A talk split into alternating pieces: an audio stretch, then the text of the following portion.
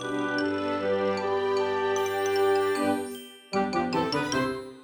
ローツーザーメン皆さんこんにちは。ドイツ語講師の小町です。5月6日金曜日の配信がスタートしました。もうほとんどゴールデンウィークも終盤に差し掛かっていると思うんですけど、皆さんどうだったでしょうか？前回ちょうど1週間前にポッドキャストした時はこれからゴールデンウィークですねっていう話で、あの時はまだ4月だったんですけど、1週間経って当たり前のことかもしれないんですけど、ゴールデンウィークがもう終わろうとしていて、かつ5月っていう新しい月が始まろうとしていて、時が過ぎるのってなんでこんなに早いんだろうみたいな感じで毎日過ごしています。私はまあですね、ゴールデンウィーク特にない職業ではあるんですけど、なんとなくこう、周りの雰囲気がですね、ゴールデンウィークに満ち溢れているなっていう感じで、私までちょっとこうワクワクするようなというか、いつもの日常ではあったんですけど、なんとなくですね、こう少し非日常感があるみたいな感じで、この一週間働いていました。そんな今日のポッドキャストではですね、日本語の影響でよく起こるドイツ語の間違いっていうのをいくつか紹介していこうかなと思います。私が実際にドイツ語レッスンっていうのを提供する中でよく指摘する間違いになります。でやっぱり元をたどってみるとこういうのって日本語が元になっている。要するに母語がですね、かなり大きな影響を与えていることが多いので今日はちょっといくつかその中でも特にですね、指摘することが多いものを集めてみました。日本語母語話者の方だったらおそらく誰しもが通る道の一つかなと思うので、よければですね、自分はどうかなっていうふうに確認してもらえたら嬉しいなと思っています。Das heutige Thema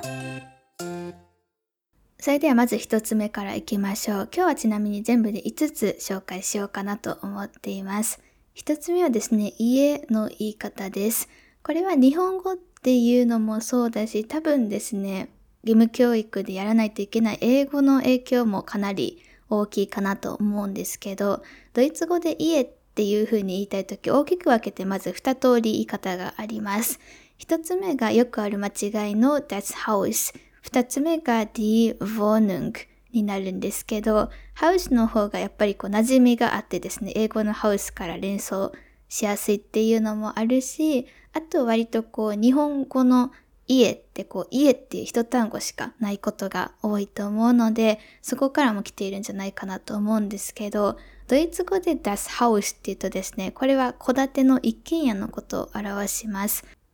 なので一軒家に住んでいる方だったら別にハウスって問題ないんですけど、おそらくですね、こう戸建てとか一軒家とかではなくて集合住宅、いわゆるこうアパートだったりとかマンションの一つの部屋というか家っていうのを借りて住んでいる方、賃貸だったりとかそこを購入している方もいると思います。そういった場合にハウスって言ってしまうと集合住宅全体のことを指してしまうので、そうではなくてその中の一部屋っていうのを指したいのであれば、校舎の die Wohnung っていうのを使う必要が出てきます。ここですね、おそらくハウスについつい釣られてしまうっていうのが、ドイツ語で、えっ、と、家でって言いたいときは、ツハウズ。で、家へ帰るとか、えっていう風に方向を表すときは、nach Hause っていう風に、ハウゼを使うんですよね。で、ハウゼっていうのは、ツハウゼ、nach Hause の時だけだと思ってもらって大丈夫なので、普通に一軒家っていう家単体を指したいときは、das Haus 最後に A はつかないんですけど、多分その辺からも来てるんじゃないかなと思います。よくあるのが、例えば私は家で料理をしますとか言いたいときに、Ich koche in meinem Haus とか言ってしまう方が多いんですけど、この場合は家でなので、こうそもそもですね、in とかを使う必要はなくて、この時は zu Hause っていう風に言うっていう決まりがこれはドイツ語のルールとしてあるので、ツハウゼで大丈夫です。そうではなくて、こう家でっていうツハウゼっていうのは、どちらかというと概念的な感じに近いので、そうではなくて家の中で料理をするんだっていうふうに中を強調したいよっていう時には、in meiner Wohnung っていうふうに、えー、in と Wohnung を使うことができます。ここをハウスにして in my name house にすると、あ、一軒家に住んでるのかなっていう印象になってきますね。ただ基本的には別にこうですね、料理をする場所を家の中っていう中を強調したい場面ってほとんどないと思うので、この場合は to house で全然大丈夫です。家でじゃなくて家へ帰るとかですね、方向を表したい、移動を表したい時は ich gehe nach Hause になるんですけど、ここもあえてですね、こう in だったりを使う必要は基本的にはないです。Ich gehe in mein Haus でも、なんとなく想像はできるんですけど、これはどちらかというと、私の一軒家の中に行きます、みたいな感じで、これもやっぱりすごく中っていうのと自分の家っていうのを強調している形になっているので、家へ帰るっていうのは、要するに帰宅するっていう大きな概念的なのを表しているので、これも nach Hause gehen で覚えてしまうのが楽かなと思います。という形でですね、wohnen に関しては日本語の影響だけじゃなくて、ドイツ語の zu Hause、nach Hause の影響もかなりあるとは思うんですけど、house だけ単体で使うと基本的には一軒家、wohnen っていうのが一軒家ではなくて集合住宅の中の一つに住んでいる時に使えるっていうのをよかったら覚えておいてください。次二つ目いこうと思います。これもですね、すごく訂正するというか、そもそも知らない方が多いところなんですけど、SNS です。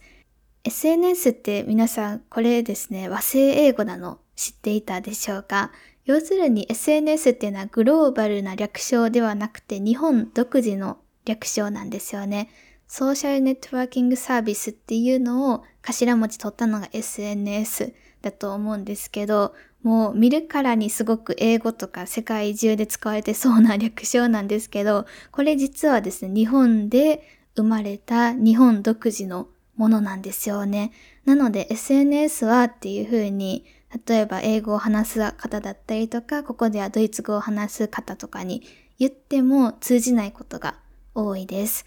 多いというか基本は通じないですね。ただもしかしたら文脈的に理解してくれる方がいるかもしれないです。あとは日本の文化というかこういう日本語で SNS っていうっていうことを知っている方にはね、通じるかなと思います。じゃあどういうふうに言うのかって話になってくるんですけど、SNS っていう例えば LINE とか Instagram とか Twitter とか Facebook っていうこういうのをまとめたもう全体の名称っていうのを言いたかったらちょっと長くなってしまいます。soziale Netzwerke または soziale Medien っていうふうに言うことができます。英語ではソーシャルメディアって言うんですけど、ソーシャルメディアっていうのをそのままですね、ドイツ語、ドイツ語として使うというか、英語からそのままですね、こう、借りてきて使うっていうこともよくあります。結構英語からの影響、ドイツ語も受けていてですね、日本語でも、まあ、SNS でもいけるけど、ソーシャルメディアはとか、カタカナで言ったりとかすると思うんですけど、そんな感じです。ソチアルネツベアケもソチアルメディアも、まあそんなにめちゃくちゃ、ちょっと前の回とかでやった長いドイツ語に比べたら、まだ言いやすいドイツ語ではあるんですけど、ちょっと難しいですよね。そんな方に朗報です。ソチアルメディアとか言わなくても、例えば YouTube、Instagram、Twitter みたいな感じで、個々のソーシャルメディアのそのプラットフォームのサービス名っていうのを使ったりすることがね、割と多かったりします。プラットフォームにとらわれず、もうすべてのソーシャルネットワーキングサービスっていうのを指したければ、やっぱりそれこそですね、こういったゾチアレメディンとかを使う方が伝わりやすいというか、一つ一つ名を挙げなくていいので楽だと結局は思うんですけど、そうじゃなくて、例えばインスタグラムの話だけをしているとかだったら、えー、インスタグラムって言ってもらえたら全然大丈夫です。結構簡単ですよね。なので SNS っていうのはこれは完全なる和製英語。ドイツ語で言いたいときは略称にすることができないので、プラットフォームそれぞれのサービス名っていうのをここに上げていくのが一番簡単かなっていうのをちょっと今日は覚えておいてください。ちなみにですね、例えばインスタグラムではとか YouTube ではとかいう風に使う時の前置詞は in とかではなくて auf を使うことが多いです。by とかでも他にはできることが多いんですけど、まあ auf か by くらいで覚えてたらいいかなと思います。例えば、インスタグラムではたくさんの写真を見ることができますとかだったら、man sieht auf Instagram viele Bilder または viele Fotos みたいな感じになります。次、三つ目行きましょう。これはですね、多分間違い、間違いではないんですけど、ちょっとだけこう日本語の意味っていうのにとらわれがちな方が多い気がするんですけど、müde っていうドイツ語についてです。ich bin müde とかいう風に言うことができるんですけど、あと例えば聞かれることがね、多いんですけど、bist du müde? この müde っていうのが結構疲れたっていう風に覚えている方が多いです。疲れたっていう日本語の意味はですね、別に間違いではないんですけど、日本語の疲れたって結構ネガティブなニュアンスが強いと思うんですよね。なんか例えば旅行とか友達と行ってて、ああ、疲れたっていう風に友達がずっと言ってたらちょっとなんか嫌じゃないですか。私だけですかね。私は結構その、あんまり私がこう疲れた疲れたって言われすぎちゃうと、なんか私は結構楽しいのになって思ってしまうようなタイプなので、自分はあんまり疲れたっていう言葉を日本語で言わないように気をつけてるんですよね。それこそそういったこう、楽しいイベントだったりとか旅行の際とかは、こう割とネガティブなニュアンスが入ってるんじゃないかなと私は思ってるんですけど、だからこそ私もですね、このメールっていうのを疲れたっていう風に覚えてて、留学中とかに結構その友達と遊んだりしてたら、ビストションメーでとか聞かれるんですよね。もう疲れたの日本語に訳すとこんな感じになります。だからそれを聞かれるときは必死で、ないない、ich bin nicht müde みたいな感じで、いやいや疲れてないよっていうふうに訂正したりしてたんですけど、この müde っていうのはもちろん疲れたって意味もあるんですけど、日本語でどちらかというと自然なのが眠いです。だから日本語でもこう旅行中とかであ眠たいなっていう風に言ったりすることは疲れたよりはあると思うんですよね。で、私自身それを言われても特にこう疲れたよりは気に留めないというか、まあ10分のうち5回ぐらい言われたらちょっとしんどいかもしれないですけど、疲れたより眠いは何て言うんだろう結構その本能的なところなので、あんまり何も感じないというか、ネガティブなニュアンスをそこまで感じないんですよね。ムーデってそんな感じに近いです。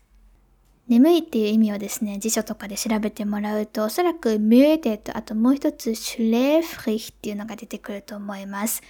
シュレーフリヒっていう方が、なんとなく日本語眠いに近そうなのかなと感じてしまいがちなんですけど、ニュアンスというか、ナチュラルさ的にはミューデの方が近いです。シュレーフリヒ別に間違いではないんですけど、なんて言うんですかね、シュレーフリヒっていうのが、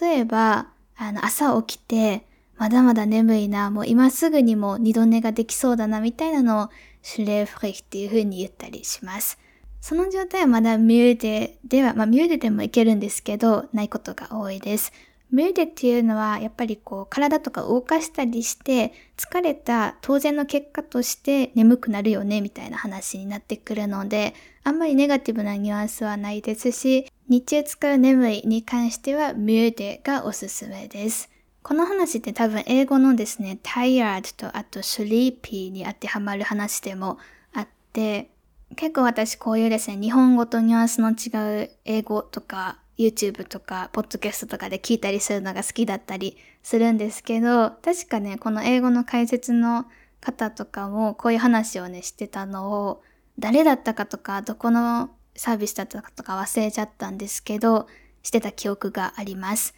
tired っていうのは日本語にすると疲れただけど、こう大人が使う眠いっていうニュアンスとしては tired の方がよくて、スリーピーって言うと結構子供っぽくなっちゃうみたいな記憶が、ちょっと曖昧ではあるんですけど、そういうことをね、聞いた記憶があるので、それにかなり近いんじゃないかなと思います。四つ目いきましょう。四つ目はですね、以前、ポッドキャストでこのテーマだけで喋ったことが確かあったかなと思うので、概要欄にその当時のエピソードをもし見つけることができたらリンクつけておきます。詳細が聞きたい方はそちらをぜひ聞いてほしいなと思うんですけど、よく間違えるっていうのは何かというと、4つ目は mein Freund または meine Freundin です。これですね、私の友達っていう意味で使ってしまう方が多いんですけど、多くの場合、これは友達ではなくて、ボーイフレンドまたはガールフレンドっていう意味になってしまうので注意してください。例えば、何でしょうね。私は友達と一緒に、うん、映画館に行きますみたいな文章があったとしましょう。これを日本語のニュアンスで訳してしまうと、Ich gehe mit meinem Freund ins Kino になるんですけど、これだと大体の場合は、で、私がこのセリフをもし誰かに対して言ったとしたら、週末何するの？とか言われて、これを言ったとしたら、多分相手はですね、あ、彼氏と一緒に映画館に行って映画見るんだなっていう感じで受け取ってしまいます。じゃあ、普通に男友達と行きたいんだっていうのを言いたいときどういう風に言ったらいいかっていうと、Ich gehe mit einem Freund ins Kino になります。私の友達なんだよっていうのを強調したければ、ich gehe mit einem Freund von mir ins Kino っていう形になります。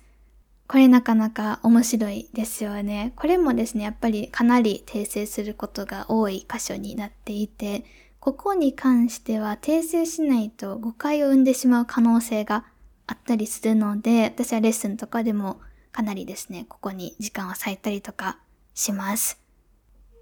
このエピソードは多分何回か話したことある気がするんですけど、留学に行った当初私はこの違いとか全く知らなくて、フォイントっていうのが彼氏っていう意味と、あと友達っていう意味、両方持っているっていうのは知っていたんですけど、どういうふうに使い分けるのかとか全然知らなくて、なんか文脈で理解するのかなとか思っていたんですよね。で、その当時ですね、私がすごく仲良くしていたドイツ人の男友達っていうのがいて、で、ドイツ語ってこう、友達とって言いたいとき、フォイントなのか、フォインディンなのか、分けないといけないんですよね。これ私すごくめんどくさいなって今でも思ってしまうんですけど、分けないといけないっていうのまでは知っていたので、こういう感じで言ってたんですよね。こう友達のとこに行くんだとか、彼と一緒に何々するんだみたいな感じで、私はもう普通になんだろう、友達とこれをするっていうことを伝えたかったんですけど、それを聞いた友達に何回もですね、あの、え、それってボーイフレンドなの？みたいな感じで確認されて、なんで私はボーイフレンドみたいな感じで言っていないのに、マインポイントって言っただけなのに、こんなに確認されるんだろうっていうのを考えて考えて、あ、マイン、私のっていう所有を表すと、もうこれは彼氏って意味になってしまうんだっていうのに気づいた、なかなか初期の頃の思い出があります。じゃあ女友達だったらマイネフコインディンでもいいんじゃないかっていう話になってくるんですけど、別にこう女性でも女性のガールフレンドがいる方っていると思うので、友達っていうニュートラルな関係を示したいのであれば、無難なのが ein Freund von mir または eine Freundin von mir を使うことかなと思います。ちなみにこれ複数形の時はどうなるんですかって質問よくもらうんですけど、複数形の時は meine Freunde っていう感じで、複数形プラスマイネっていう形で特に問題ないです。友達、彼氏、彼女、皆さん気をつけてください。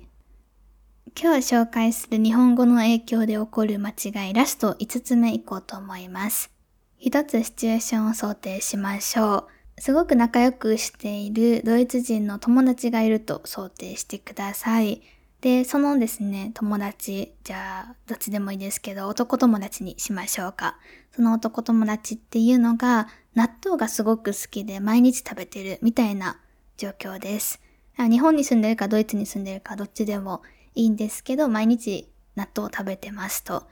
私の周りで納豆が好きなドイツの人って一人しか今のとこ出会ったことがないんですけど、それ以外の方はちょっとこう納豆は苦手かなっていう感想が多かったです。まあ私たちもですね、他の国の食べ物でよくあるのが、ドイツとかだと、ドイツではないんですけど、北欧からやってきているラクフリッツっていうのがあるの皆さんご存知でしょうか？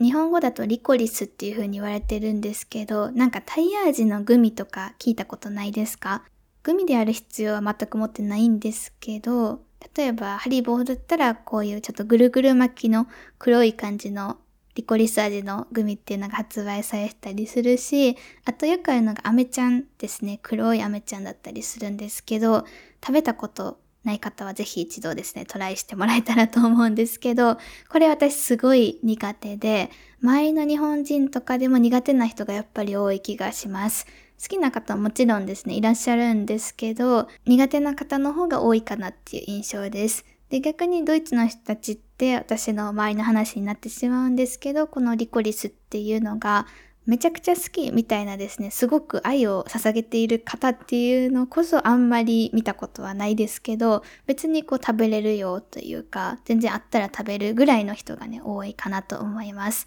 っていう感じでやっぱりその人の口に合うものっていうのが生まれてきた環境だったりとか国とかにある程度影響は受けているかなと思うんですけど、そういう意味で納豆ってかなりこう日本人の口に合うというか、私たちが食べ慣れている味だと思うんですよね。私はちなみにすごく好きなんですけど、まあ苦手な日本人もいますけどね。まあこういった話はちょっと置いておいて、まあそういう状況の中で納豆をあんまり好きじゃない人が多い中で、その友達っていうのは毎日納豆を食べるぐらい好きだっていうのが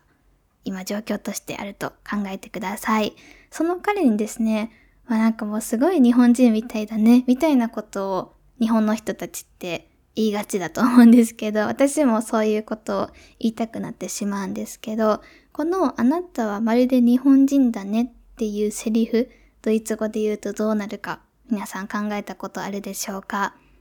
よくある間違いっていうのが、Du bist wie ein Japaner です。で、この文別にですね、文法的に間違っているわけではないんですけど、すごく不自然な感じで聞こえます。これをすごく自然に言おうと思ったら、du bist so japanisch みたいな感じになります。形容詞を使うことが多いです。日本的なっていう意味での japanisch ですね。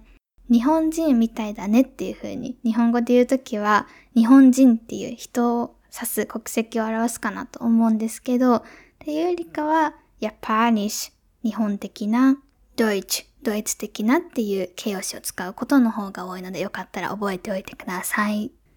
どこどこで生まれ育った人はこういう傾向があるみたいなステレオタイプって世の中にたくさんあると思うんですけど、納豆だったりこのリコリスの例からも見て取れるように全員に当てはまるわけではやっぱりないです。だからこそですね、最近はもうグローバル化とかがどんどん進んでいるので、こういったセリフを友達以外のこう初対面とかの方に対して使うっていうのはあんまりおすすめできないかなと思います。間柄とかによって、まあ、日本語でもですね、何々人みたいだねっていうのをあんまり、なんて言うんですかね、